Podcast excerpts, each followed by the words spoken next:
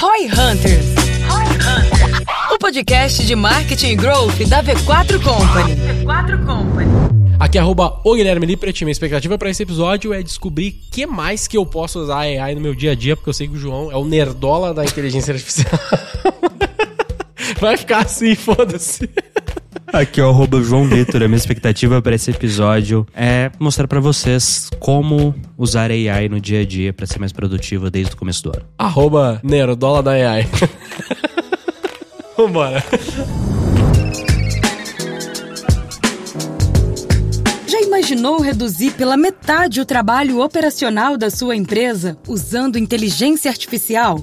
Se você ainda não integrou alguma IA no seu dia a dia, com certeza está perdendo tempo e dinheiro. Descubra agora com João Vitor e Guilherme Lippert como usar a IA na prática para acelerar seu marketing e vendas. Chegou a hora de conhecer as tendências para IA em 2024.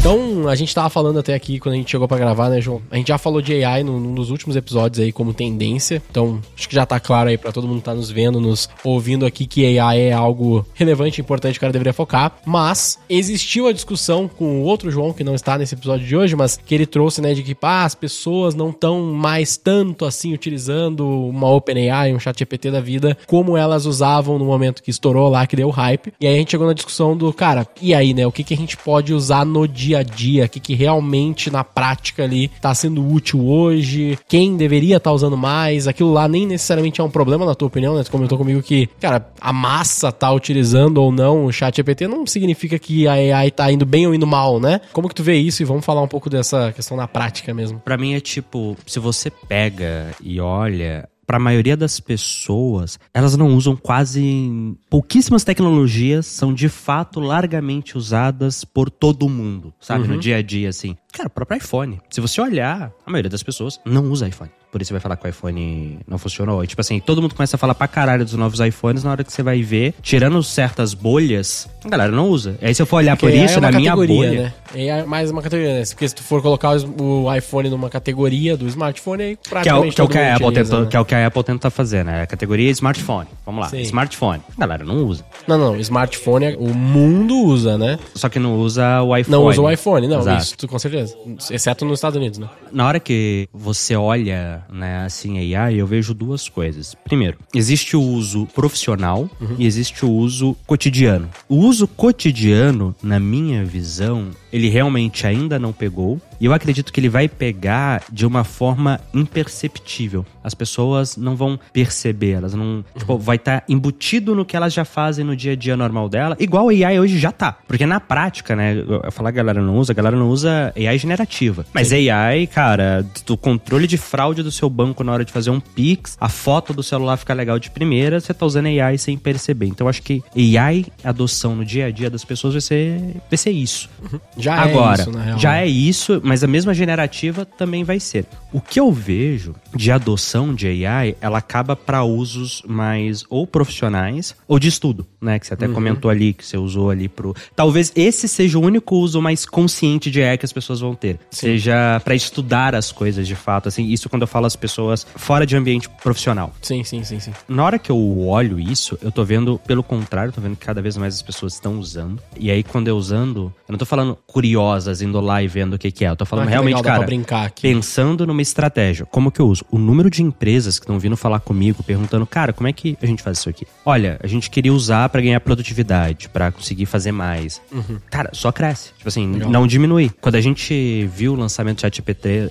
acho que em novembro de 22, foi isso, né? Novembro de 22 que lançou o ChatGPT. Foi. foi um boom. Ah, legal! Depois disso, a galera viu que, olha, ainda não tá tão fácil assim de usar no dia a dia. Algumas pessoas continuaram usando e agora finalmente as empresas estão começando a usar porque está ficando disponível para as empresas usarem. E as pessoas estão vendo os user cases e como que isso funciona. Então eu vejo que é, primeiro, separar o uso de AI entre cotidiano e profissional uhum. e o cotidiano a minha expectativa é quanto menos perceptível, melhor. Já no profissional, as pessoas estão sendo cada vez mais intencionais. E aí a gente tem que entender uma coisa que eu gosto muito de pensar do professor do Ethan Molik, que ele fala que você tem três formas de usar AI, né? Eu, faço uma subdivisão anterior, que é AI como copiloto e AI como piloto automático, né? Copilot e autopilot.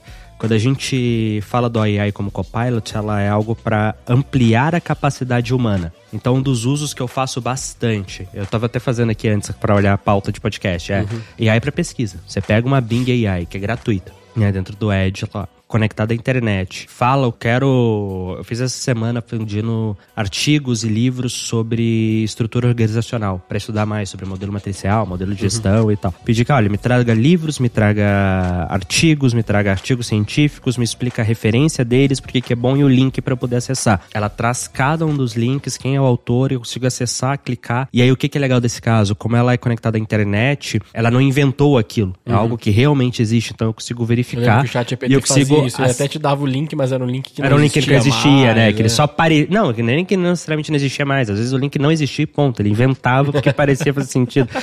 Então, esse é um Cara. uso que eu faço na física. E eu faço isso para muita coisa. Agora que a AI consegue ver, eu tô morando em casa, né? E aí deu uma, uns negocinhos numa Deu uns negocinhos numa planta que tem lá em casa, na, numa árvorezinha. Lá, eu tirei uma foto, subi no chat GPT e pedi ele, ah, putz, eu moro em São Paulo, é, esse é um pé de uma frutinha lá, meio azedinha, e apareceu isso aqui, o que que pode ser? E ele me descreveu o que podia ser. Eu tinha mandado pro jardineiro de casa já o que era, mas eu tava querendo saber o que... Ele me respondeu. O jardineiro respondeu, acho que uma hora e meia, duas horas depois, e era a mesma coisa. Tipo, o chat GPT acertou o que que, que era. Bagulho, no fim, agora é, era um tipo de ferrugem lá. Tipo, ferrugem é o nome de um tipo de praga que dá em planta, hum. e aí esse era um tipo específico. E aí o jardineiro confirmou que era o que o ChatGPT tinha falado. Então, tipo assim, putz, você tem vários desses usinhos que você vai fazendo no dia a dia que são legais. Agora, quando a gente entra na empresa, aí a gente precisa começar a olhar para os processos, né? A gente, inclusive, já gravou um podcast sobre processos aqui. Uhum. E eu vejo que é muito isso. Quais são os processos que acontecem? Quais são aqueles processos que eles são muito repetitivos e previsíveis? É sempre um input muito parecido, um output muito parecido. Isso é um bom lugar para AI como piloto automático que ela vai pegar aquele input, processar daquela mesma forma e te dar o output daquela mesma forma. Esse é, para minha visão, um lugar onde a AI pode ser um bom piloto automático e substituir a necessidade de pessoas. Agora, existem cenários onde a AI não é muito boa nisso. Eu gosto de trazer o exemplo do time comercial no G4. Uhum.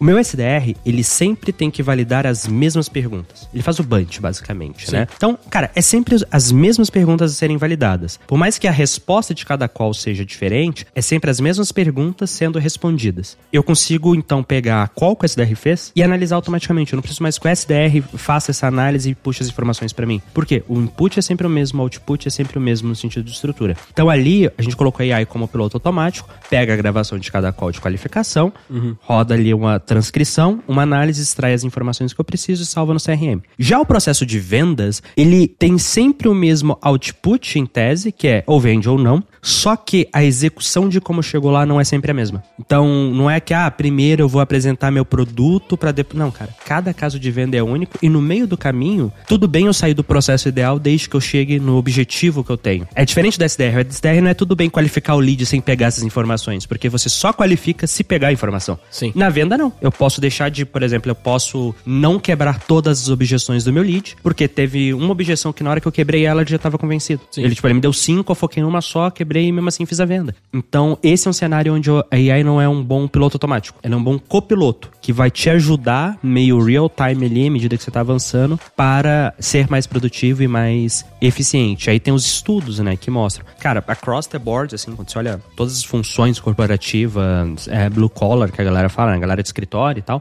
o uso de AI tem gerado ganhos de produtividade, eficiência de 20 a 50% em quase tudo. Uhum. Tipo, de atendente de suporte a analista de grandes consultorias, sabe? A consultor de grandes consultorias. Saiu estudo com a BEM, saiu estudo com a BCG, lançou agora um outro programa, a PwC também. Tipo assim, tá gerando produtividade para todo mundo. Por quê? Porque ou tá, você não precisa mais fazer isso, foca em fazer outras coisas que isso aqui tá automatizado, ou eu vou te deixar mais inteligente para fazer isso aqui. Então você tem esses dois cenários ali. É, na própria V4 a gente já tá utilizando alguma coisa na parte de operação também. Então, por exemplo, a parte de desenvolvimento de copy, variação de copy, alguma coisinha de imagem está começando a ser útil também em alguns casos. A imagem era mais difícil, né, pra, principalmente para parte de anúncios, ele não vai ser útil no sentido de te fazer um anúncio, né, do zero, mas ela pode te dar alguns assets ali que você vai conseguir posteriormente encaixar ali numa arte ou algo do gênero. Então, isso a gente já vem utilizando e principalmente na parte de copy, a gente já conseguiu ver exatamente isso aí, mais ou menos 28, 33% de aumento de produtividade no sentido de que esse cara consegue produzir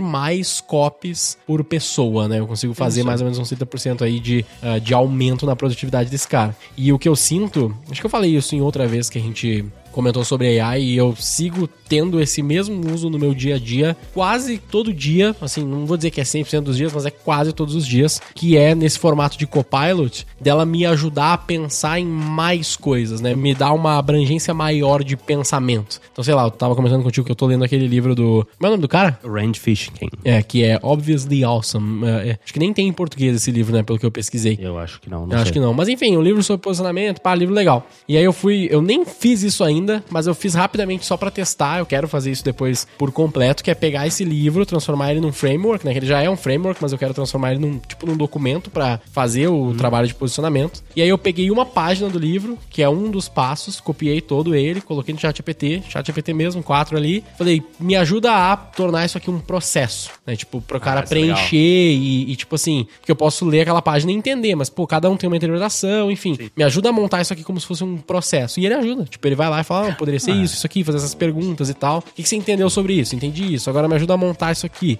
E outra coisa também nesse formato foi que a gente tá o Bunch que tu comentou, a gente também tem o Bunch na V4, claro. Só que a gente está criando um negócio que o nosso Service Delivery Manager da V4, que é um cara que a gente contratou recentemente, ele sugeriu a gente criar o Growth Maturity Score, que é basicamente um monte de pergunta que, quando respondidas, ela vai te cuspir como se fosse ali um nível de senioridade ou de quão avançado é o seu marketing. E aí essas perguntas, a gente foi gerando elas com o ChatGPT, porque a gente foi falando, ó, dentro desse tema aqui, pô, eu quero falar dentro de mídia. Que tipo tipo de perguntas eu posso fazer para avaliar o nível de senioridade é, da mídia é. desse cara? E aí ele gera um monte de ideias e a gente vê o que, que a gente acha mais legal e tal e vai criando esse algoritmo. Uma coisa legal que eu fiz para mostrar pro time o poder de usar. E aqui eu tô falando de GPT-4, tá, galera? Quem usa, por exemplo, o chat GPT de graça, falando bem a real, baixa o Microsoft Edge ou não sei se dá para acessar o Bing pelo Chrome, Safari, sei lá o que você usa. Eu acho que tu não consegue fazer o, assim, o uso dele. A no... diferença é muito grande. Não é um não, é muito grande a diferença diferença GPT-4 e GPT-3,5. É um exemplo ruim, mas ele ajuda a maioria das pessoas a entender. Tipo assim, o GPT 3.5, que é o gratuito no chat GPT, ele tem um QI de 85 e o GPT-4 tem um QI de 150. É isso. É tipo assim, você falar com uma pessoa burra e com uma pessoa muito inteligente. Essa é a diferença. Então, uhum. assim, se você tá julgando e falando, ah, esses caras só confere se você usou o GPT-4 antes de fazer seu julgamento de capacidade e utilidade ali. É, dito isso, uma coisa que eu fiz. Fiz um, uma engenharia reversa de um script de construção de conteúdo para Reels. Eu peguei vários Reels de uma página, transcrevi eles. Tá bom. Dei exemplos, 10 exemplos de Reels e pedi, cara, me acha um padrão de criação de conteúdo dado essas transcrições aqui. Caralho. Ele achou o padrão, eu falei, agora escreva um playbook para replicar esse padrão. E ele escreveu um playbook mais ou menos 90% parecido com o playbook que o time tinha construído construído. Caralho. Então, na hora que você olha aí, você pode fazer engenharia reversa de muita coisa. Outra coisa que eu tenho usado, né? Eu aprendi o básico de programação, mas, cara, eu não sou um baita programador. Eu nem me considero um programador de fato. Uhum. Eu consigo escrever um pouco de código, correção e tal, mas eu ainda uso muito ChatGPT para codar. Então, tem algumas coisas que eu uso o GPT-4 para fazer algumas análises de dados, né? Sobre planilha e tal. Depois que eu, a análise ficou boa, eu falo, escreve esse código Python que você usou para analisar para mim de forma que eu possa rodar dentro de uma ferramenta chamada Google Colab. Né? O Google Colab é uma ferramenta de de pesquisa de. A galera de machine learning usa muito, mas é você, você colocar um código e rodar o código no navegador. Uhum. E ele escreve. E aí você compartilhar com o time para o time fazer as mesmas análises que eu fiz, sem precisar do GPT-4, sem precisar ficar dependendo da AI e criar código de novo toda hora. Legal. Então você vai tendo vários desses pequenos ganhos que eles vêm de você. O que, que você está fazendo, o que, que você gostaria de fazer. Conversa com alguém muito inteligente que sabe programar, acessa a internet, fala todos os idiomas do mundo. Se você pensar no GPT-4 dessa forma, ó, é alguém muito inteligente, só que muito literal. Ele faz aquilo que você pede. Essa pessoa consegue acessar a internet, fala qualquer idioma e sabe programar em Python. Seria útil para você ter essa pessoa à sua disposição a qualquer hora para conversar? Se a sua resposta é sim, então o ChatGPT seria útil para você. Sim. Só que a galera não pensa assim. A galera pensa como se fosse um software mais tradicional, determinístico, né? Que é Uhum. eu imputo um mais um e ele me fala dois. Não é assim. É outra lógica que você tem ali dentro de como trabalhar.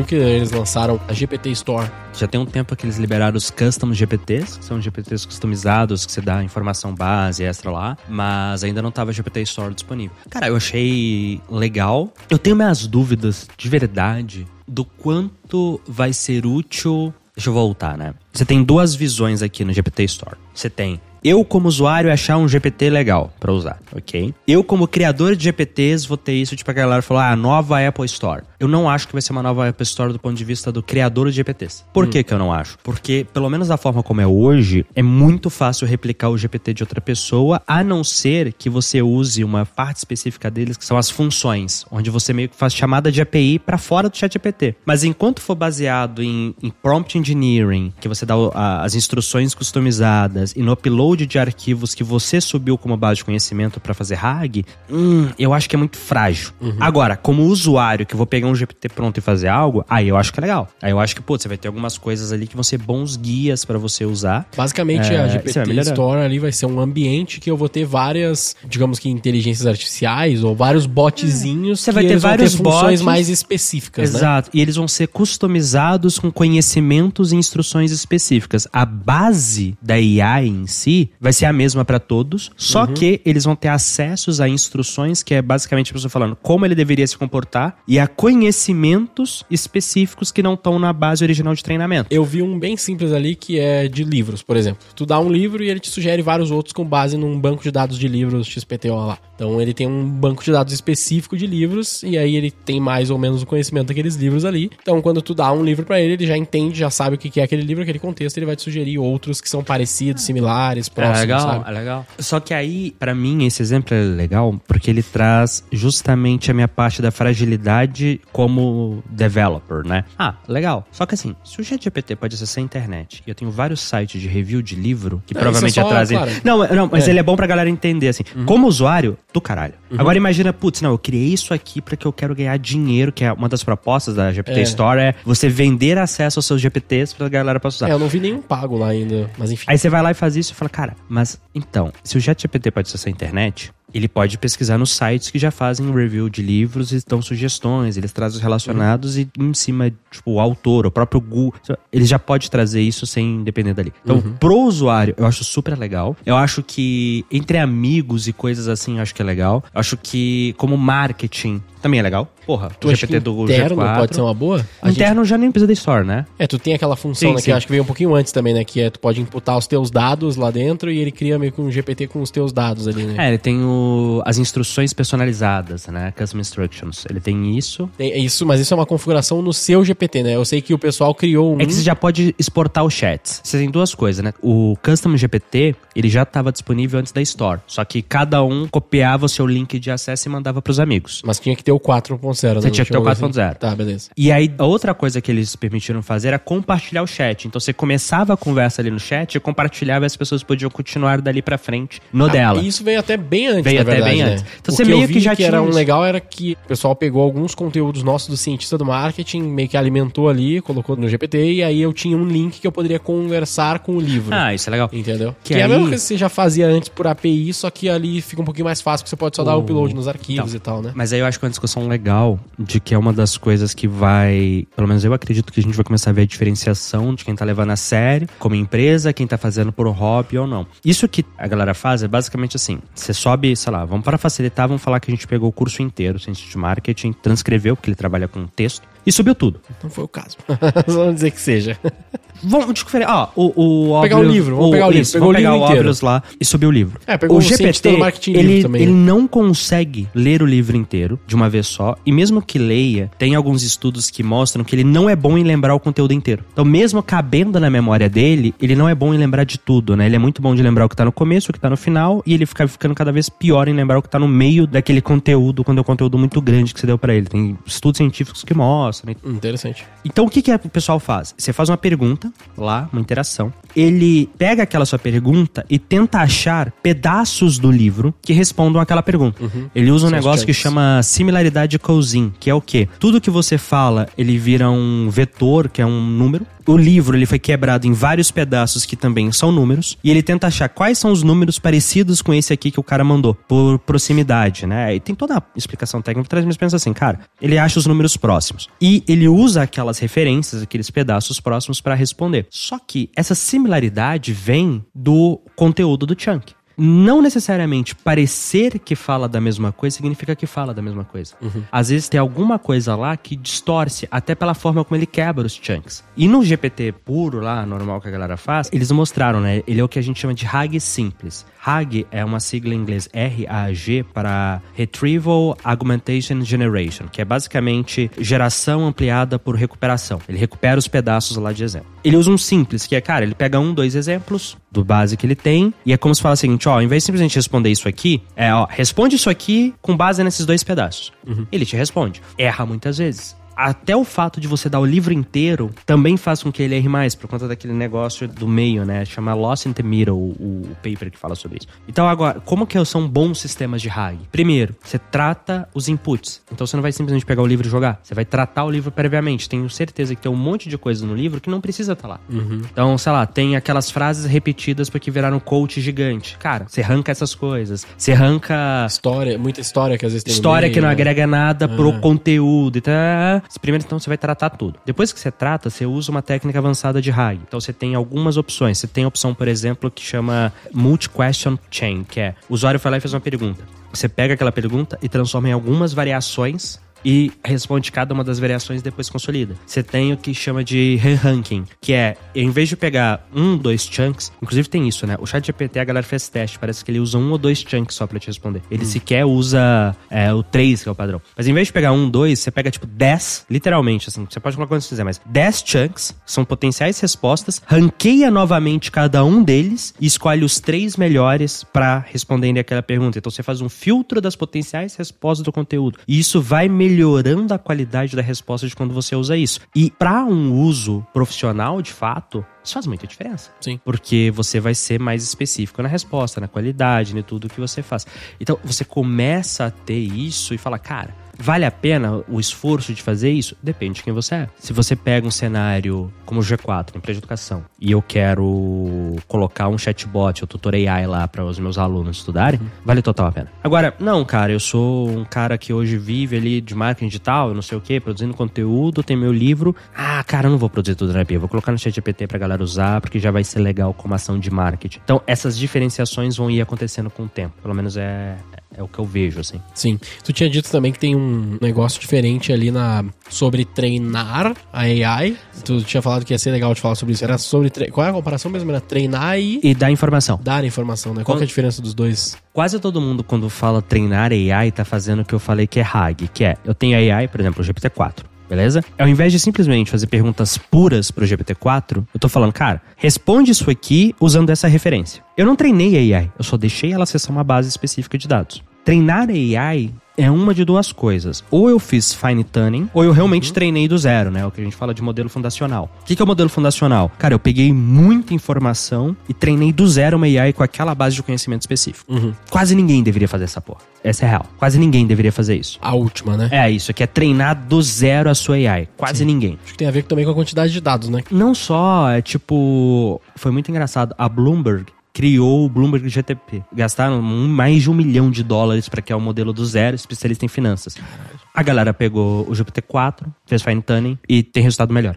Então, assim, quase ninguém deveria fazer uma AI do zero, zero mesmo. Agora, o que, que faz muito sentido para muitas pessoas? Fine tuning. Qual que é a melhor AI disponível hoje no mercado? GPT-4. Ah, o Google Gemini Ultra. Primeiro, não está disponível. Segundo, a galera já está questionando se aqueles benchmarks são reais. E mesmo que seja melhor, por quase nada. beleza? Então, assim, as melhores são o GPT-4 hoje disponível. É caro, não é barato usar o GPT-4 em escala, né? Na hora que você pensa nisso, fala, cara, então como é que eu faço uma coisa com muito volume, com a mesma qualidade? Você pode treinar a AI para ficar muito boa na tarefa específica, a se comportar de uma forma específica. Isso é o fine tuning. Então você consegue, por exemplo, foi o que a gente fez no G4. A gente fez lá algumas milhares de calls do nosso SDR, fazendo o tratamento dela com o GPT-4. Depois a gente pegou todos esses exemplos e fez o fine tuning de Llama em cima disso. A Llama é uma AI open source que a Meta criou, em que agora ela se comporta com o mesmo nível de qualidade de GPT-4, só que muito mais barato e só para essa função específica, que é pegar e analisar as calls do SDR. Isso também é treinar uma AI. O que que é treinar a AI quando a gente fala de fine tuning? É, o RAG é sobre o que você fala. O fine tuning é como você fala daquilo. Essa é a diferença que eu gosto de usar. Cara, o fine tuning é como a AI pensa sobre um tópico.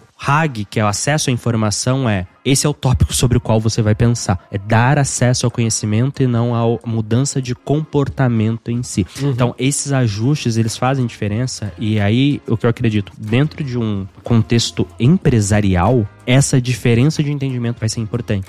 Para a pessoa física comum, tá meio que foda-se. Ah, não, GPT, eu fui lá e treinei AI com as minhas informações.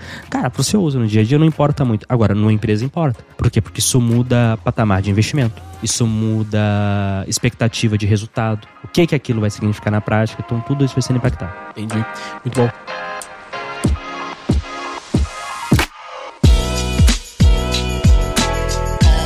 Tem um case que acho que é legal de tu trazer aqui, que vocês compartilharam com a gente sobre a parte de vendas lá, não sei se você pode falar aqui. Ah, é, foi isso, né? Foi primeiro que a gente fez foi dos São vários níveis, né? Eu acho É. que uma parte deles, inclusive, a gente fez dentro de casa também, que é essa parte de usar o Whisper AI, né? Que é a Isso, AI de transcrição. A gente transcreve todas as qualificações e aí isso já facilita muito a vida do nosso closer quando ele vai pegar, porque ele já consegue ter ali um resumo, tanto um resumo como o negócio inteiro transcrito, se ele quiser, né? Por algum motivo ler ou pegar aí e ter mais informações. Então esse seria, se foi pra gente o primeiríssimo nível. Transcrever aquilo que tá sendo falado naquela call. Eu sei que vocês foram até já mais além do que isso, né? Então, assim, o primeiro call foi transcrever. Aí de transcrever foi extrair informações específicas para não depender mais de uma pessoa pegando aquelas específicas, informações. tipo assim, né? Dentro de tudo aquilo que, que foi foi, falado, falado, qual que é o bunch? é. Né? Quais são cada uma das partes do bunch? Resumidamente é isso. E aí o nível seguinte foi, como é que eu pego aquela call inteira, o bunch, mais o que o cliente preencheu no formulário, mais tudo que eu tenho de histórico, de case de aluno, de descrição de produto e monto ali meio que um pitch personalizado para o meu vendedor usar.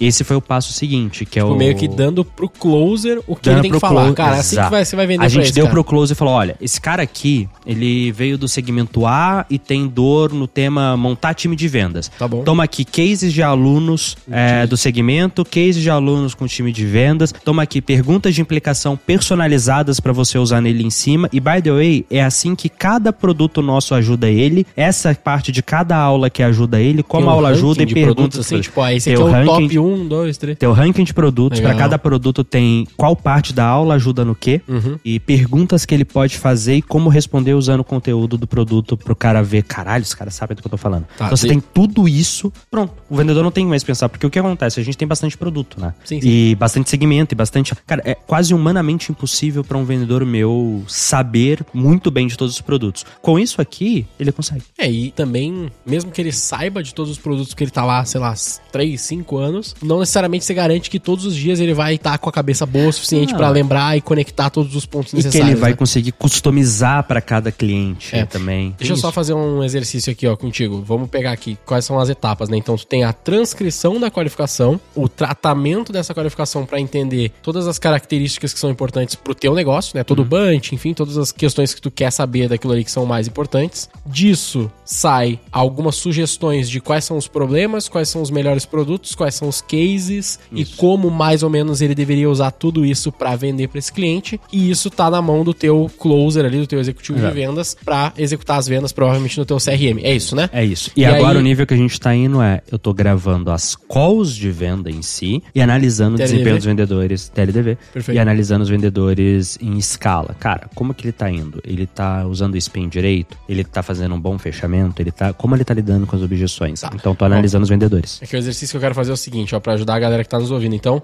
tem transcrição, pegar o que tem na transcrição, organizar essas informações, traduzir, entre aspas, aqui para o vendedor como usar essas informações e como isso se conecta com os teus produtos e as objeções já conhecidas e os cases e tudo mais. E agora também, num, num próximo momento, vai ter ainda uma avaliação dessa reunião de vendas para ver o quão bem feito foi.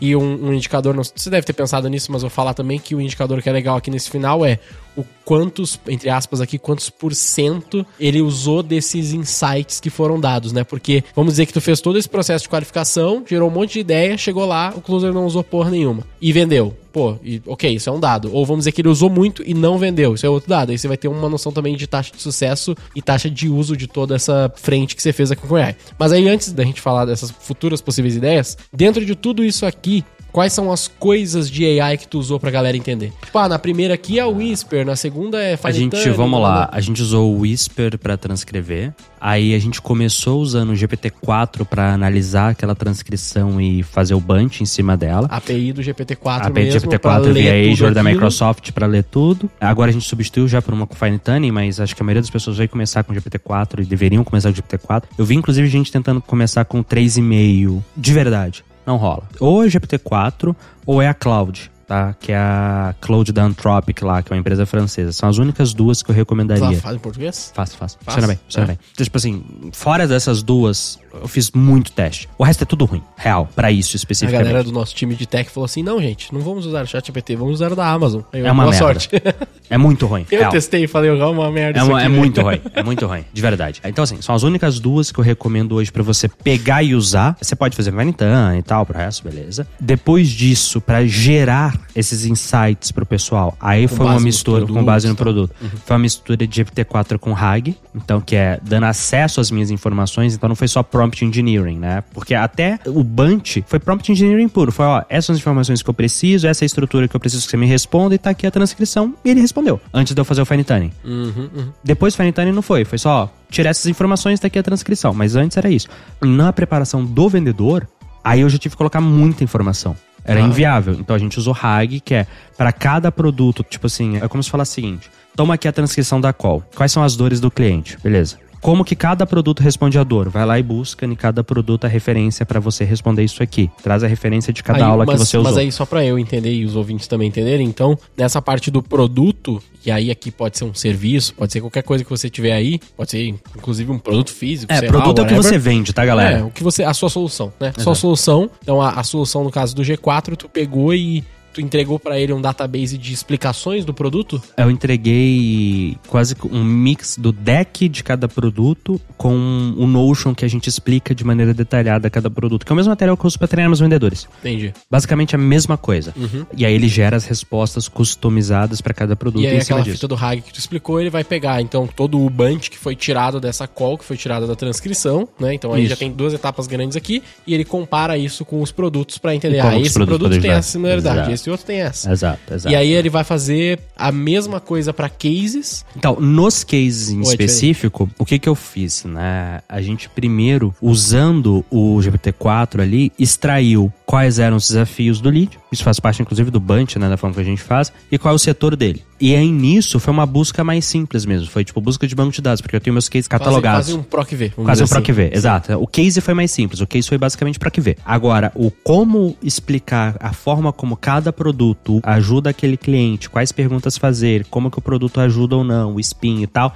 aí foi AI. Sim, é que ela vai ter esse poder de conseguir comparar as coisas ah, e gerar exato. uma visão sobre isso, né? Interessante, foda. Inclusive eu tava viajando aqui que se não existissem AIs, isso seria uma função muito útil no time de vendas, né? Que nem a gente tem uma função do LDR, que é o cara que tá ali só construindo lista, mas ele não fala com ninguém. Poderia existir, né? Hoje não precisa mais, mas poderia ter o cara é, que é seria o... quase se eu desse uma assistente executiva pros executivos de venda para é. eles prepararem o cara pra reunião, sabe? Tipo, o é, secretário é, tipo, que te dá um briefing pra é, reunião, é isso? Puta, tipo isso mesmo, né? mas hoje em dia já não faz mais sentido, enfim. Mas legal. Interessante, mas eu acho que é mais pra galera entender, assim, né, que...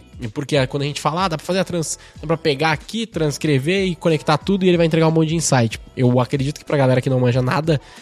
ou manja muito pouco, só usa um pouquinho do chat solto, GPT lá, né? fica meio, caralho, legal, mas eu não faço ideia. Então aqui já tem mais ou menos um mapa do que, que foi feito, pelo menos no time de vendas aqui do, do João, lá do pessoal do G4. ah, e isso trouxe, né, dos teus resultados lá, trouxe tipo mais de Foi bom, 30% cara. de produtividade, né, de taxa de conversão e Não, tal. foi- tipo assim, o resultado em vendas, vendas mesmo, ó, depende um pouco do perfil do lead que a gente fala, né? Putz, Hum. um lead que já era muito qualificado, menos.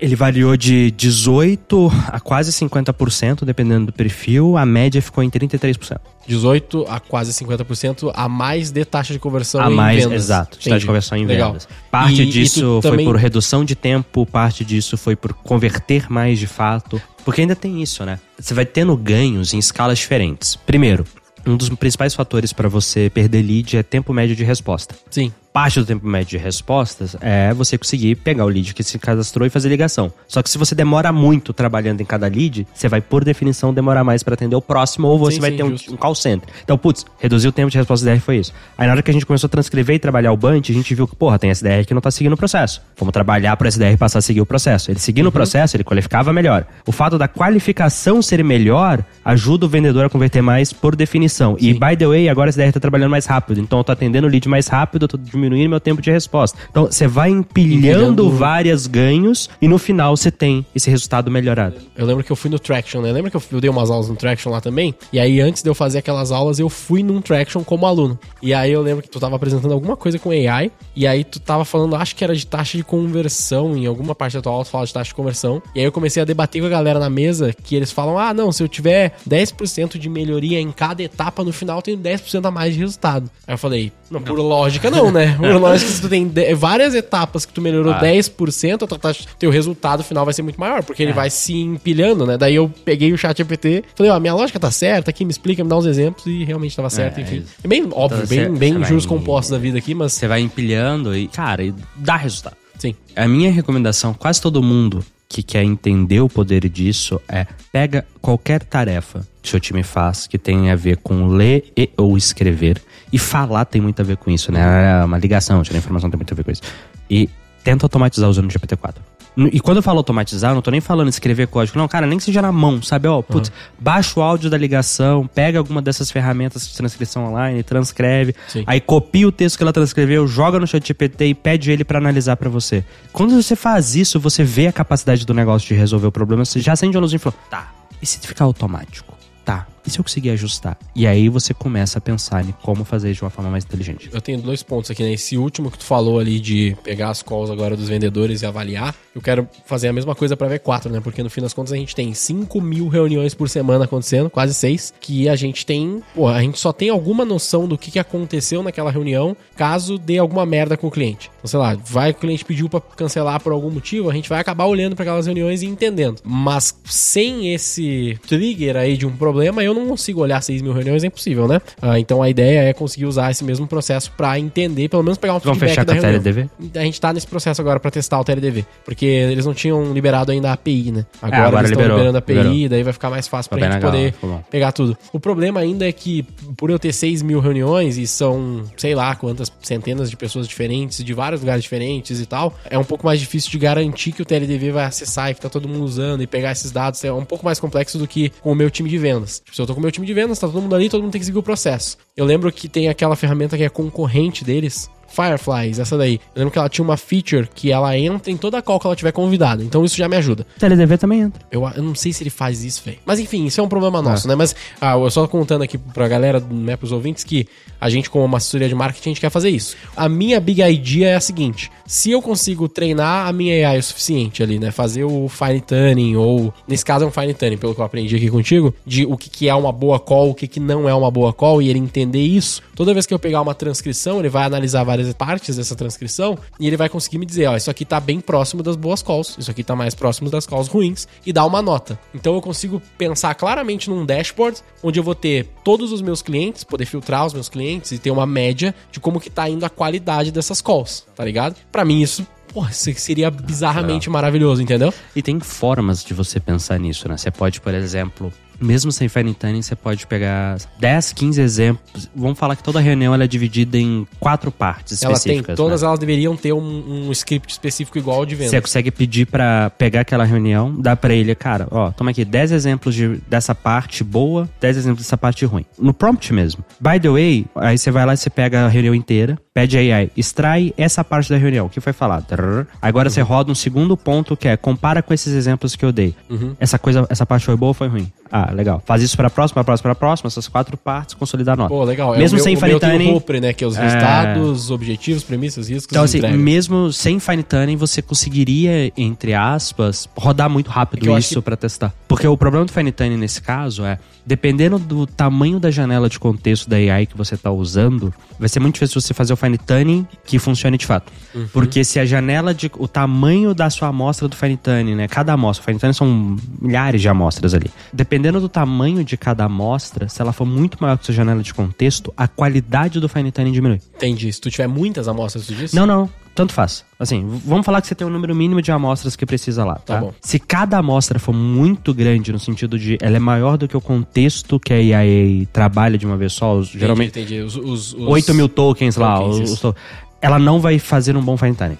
Por quê? Porque ela não consegue processar aquela Uhum. É, sua amostra. A minha dúvida é justamente de fazer sem ser por fine tuning, porque eu entendo que quando tu faz por fine tuning com as APIs, tu tem uma janela maior, né? Tu consegue usar mais tokens. 32 mil tokens, não é uma coisa assim? Depende. Depende do modelo que você está usando. Por exemplo, o GPT-4 ele tem o GPT-4 base lá, que é 8 mil, o GPT-4 32K, que é 32 mil, e agora o Turbo, que é 108 mil. É, holy shit. Ah, eu tô pensando no meu, no GPT-4 que tem ali quando você abre. Então, é o esse não é 32.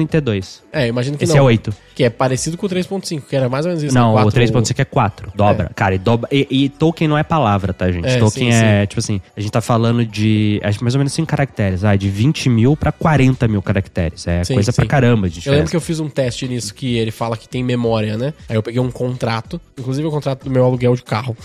aí eu peguei e aí eu fui dando upload em vários pedaços dele e fui testando. Ah, qual que é a cláusula 1? Qual que é a 2? Qual que é a 3? E aí depois que eu fiz upload em todos, ele não lembrava da 1, não lembrava da 2, ele bugava, ele se perdia, né? E aí, isso é um negócio legal do RAG, porque na hora que você sobe, você pergunta 1, ele vai tentar achar cláusula 1 e vai falar, putz, esse pedaço, esse chunk aqui tem, Tem- tem. escrito cláusula 1. É, é, então, exato. ele é a cláusula 1, deixa eu ver o Entendi. que que ele tá falando. Tu não acha que no mundo de hoje a gente já não conseguiria, inclusive no- nos nossos negócios aqui, fazer a parte da qualificação, pelo menos uma parte significativa das qualificações que a gente precisa fazer no processo de vendas via WhatsApp com AI? Vocês já estão tentando isso ou não tentaram ainda? Ainda não testamos, eu acho que sim. Eu quero testar, eu vou fazer isso agora já. Achei- a gente achou uma plataforma que faz Ainda não testamos. isso. Eu acho que sim. Eu não vejo por que não, cara, assim. Porque na hora que eu paro e eu penso, tem uma crença muito forte no time comercial que precisa ligar, né? A galera até brincar, pega o telefone e liga, né? O PPT, pega a porra do telefone. É.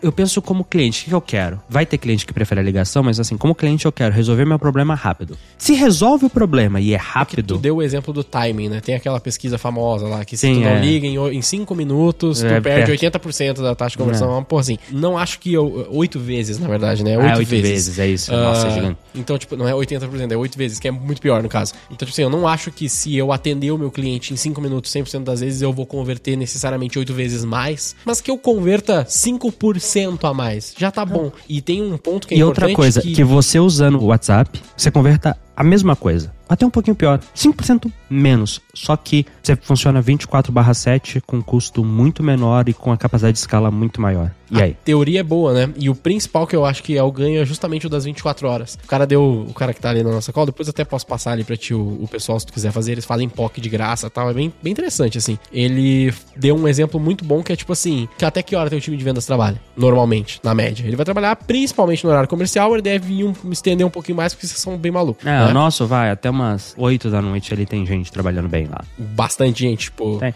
É assim, a Mas galera vamos dizer- começa mais tarde e termina mais tarde. Quer ver? Vai. vou dar um exemplo melhor então. Se o teu time trabalha até umas 8, que hora que eles vão comprar coisas? Entendeu? Eles vão comprar depois das 8, né? Tipo umas 8, 9, 10 horas da noite, eles vão estar ali no Justo, justo, Instagram, justo. vão estar dando uma olhada no negócio e tal, o próprio Thales, enfim, todos vocês lá. Então, nesse momento, se tu chamar alguém no WhatsApp, eu quero ir naquela flutuar, já viu aquele negócio de, de flutuação e tal, de Ah, já, relaxamento? já. É do Arada, né? Eu não sei se é, é dele? Ele é sócio, eu acho. indica, deve ser sócio, alguma Ele é coisa sócio assim. lá. É? Então, eu não fui Patrocina ainda. nós, Arada. Mas eu, por exemplo, se eu mandar uma mensagem pra eles às 11 horas da noite, eles não vão me responder, tá ligado? E é um negócio que AI porra, responde aquilo ali perfeitamente. Todas as dúvidas que eu tenho sobre aquele negócio, ele vai responder com muito mais contexto e muito melhor do que qualquer vendedor. Cara, e, Tá ligado? e aí o negócio que eu vejo a galera falar, ah, vendas complexas. Teve estudo já mostrando que a galera, a AI consegue ser mais simpatética do que médico. Consegue atender atendimento de suporte de mercado financeiro Ah, é melhor. paciência infinita, velho. É um negócio bizarro. Se você sentar e pensar e estruturar e fazer direitinho, Uhum. cara, tem pouquíssimas coisas que não dá. Vale a pena, dado o seu volume, dado a sua capacidade. Tem, tem- várias perguntas se no seu caso específico vai valer a pena. A minha visão é que existem pouquíssimos casos em que não dá. Uhum. Principalmente quem atende de maneira virtual. Sim. Cara, principalmente virtual. Putz, loja física, eu acho que ainda tá um pouco longe. Online, cara. Putz, hoje em dia, física, até, tipo assim, não, coloca? AI pra substituir um vendedor na loja física. Ah. Beleza. É, É, e mesmo assim, Como que ele vai substituir? Vou Cara, eu tava- lá? Porra é essa? eu fui, eu fui- eu tava voltando de Nova York e tinha um robozinho dentro do VIP Lounge lá, né, Aham, do sim, negócio. sim. E dá pra você falar com o robozinho. Eu falei, cara, se tivesse uma AIzinha nele pra conversar e pedir as indicação, seria top. Ah, mas é que tu é muito. Já, não é Não, mas entusiasta, mas, assim- você gosta, você já tá acostumado. Não, mas, mas pensa. Mas é estranho também. Mas, de novo, eu pensa. meio, acho que é muita gente ia se sentir meio otário de ter que falar com um robô, tá ligado? No Eu acho que é rua. hábito. Cara, Não, sabe, claro. uma, sabe uma coisa que é bizarra? A galera, e eu vi isso muito engraçado. A galera julgava quem andava com fone. Fone grande. Não, não, não. Fone. Essa ideia de fone na orelha, né, pra atender telefone e tal, ela não é nova. Ah, aquela fita E a assim, galera ficava. Achava isso que, tipo, o nego que usava aquilo era, era um que tinha, tipo, um clipes e tal. Hoje tá todo mundo usando a porcaria do, do AirPods. E ninguém julga mais. É, é então é tem uma né? questão. É elegante. Não, mas tem a questão. Sim, sim, sim, sim. Ah, e cara, e mesmo a galera que usa fone, headset mesmo assim, a galera. usa. Então, eu acho que tem uma questão de, de hábito. Tem uma questão de vai Sabe se que eu- tornando normal. Sabe aonde que eu acho que esse negócio pode ser que vire um algo muito útil no físico mesmo? É aqueles exemplos que eu sei que o pessoal do, do Google lá deu uma errada, né, naquele formato que eles fizeram o vídeo que parecia que era tudo real time, Ah, não sei o que sim, e tal. sim, sim. Mas se chegasse nesse nível de tipo assim, eu entrei numa loja e sei lá, eu leio um QR Code, ele abre aqui um. Tô dando um exemplo mega idiota, talvez não seja esse o melhor formato, mas enfim, eu abro aqui um. Que nem aqueles QR Codes que tem às vezes no site. Eu vi no site da Samsung isso. Que tinha um JR, QR né? Code de AR, exatamente. Que daí eu podia ver como é que ficava na minha casa e tal. Pô, isso é um, é um uso bem O- legal. Agora imagina a mesma coisa. A Meta tá lançando lá- óculos dela, né? Nos Estados Unidos já funciona, que é o multimodal. Ele tem a câmera. Uhum. A galera do YouTube tá vendo, a galera do podcast não, mas eu tô com o Ray-Ban da Meta. Ele tem uma câmera. Uhum. Você consegue, tipo, olhar para um prato de comida e falar, hey, Meta, uh, how é much calories do you have? Tipo, abrir sua geladeira, olhar pra ela e falar, cara, o que, que eu posso cozinhar com o que eu tenho na minha geladeira? Sim. Então você consegue ir fazendo essas coisas no mundo físico. É. Mas aqui, pra mim, volta no Copilot, né? Eu tô ajudando a pessoa a fazer. O, o meu exemplo do Isso. robozinho é substituir o humano no processo. Não, então, eu acho que uma forma de substituir o humano seria esse tipo de tecnologia, tá ligado? De, tipo, eu ter aqui no meu celular um negócio pra ler e, e tirar todas as minhas dúvidas sobre Ah. os produtos. Sei lá, vou pegar aqui um tênis. Ah, pô, esse tênis aqui, como é que ele é? Daqui, de que categoria ele é e tal. As mesmas perguntas que eu faria pro, pro vendedor, eu vou fazer faz ali ali. no app rapidamente, Alô. tá ligado? Poderia ser um, um caminho, enfim, né? Mas a gente tá aqui viajando Aquela já. Amazon Go Store. É isso. É, exato. É Eles, eu só não lembro- a tecnologia era. Eu não lembro. É como que RFID. RFID, né? Ainda tem, né? Eles ainda a Amazon Go Store ainda funciona. Imagina isso acoplado com a AI pra te explicar cada produto se você tiver em Perfeito. dúvida. É isso? Perfeito. É. Ou, ou uma dúvida muito idiota. Eu tava comprando um bagulho no mercado esses dias eu queria achar Rapidez. Falei, caralho, onde é que tá o Rapidez? Pô, se tiver uma AI da loja, ele, ele sabe onde fica geralmente o Rapidez, onde ele é reposto. Ele vai me dizer, ah, corredor tal, tal lugar. É que é a mesma coisa que eu tive que sair catando alguém no meio da loja, tá ligado? Que é uma coisa que a gente tá mega acostumado hoje, né? Enfim, é, eu acho que é isso. Ou mais algum ponto? Acho que é isso. Top.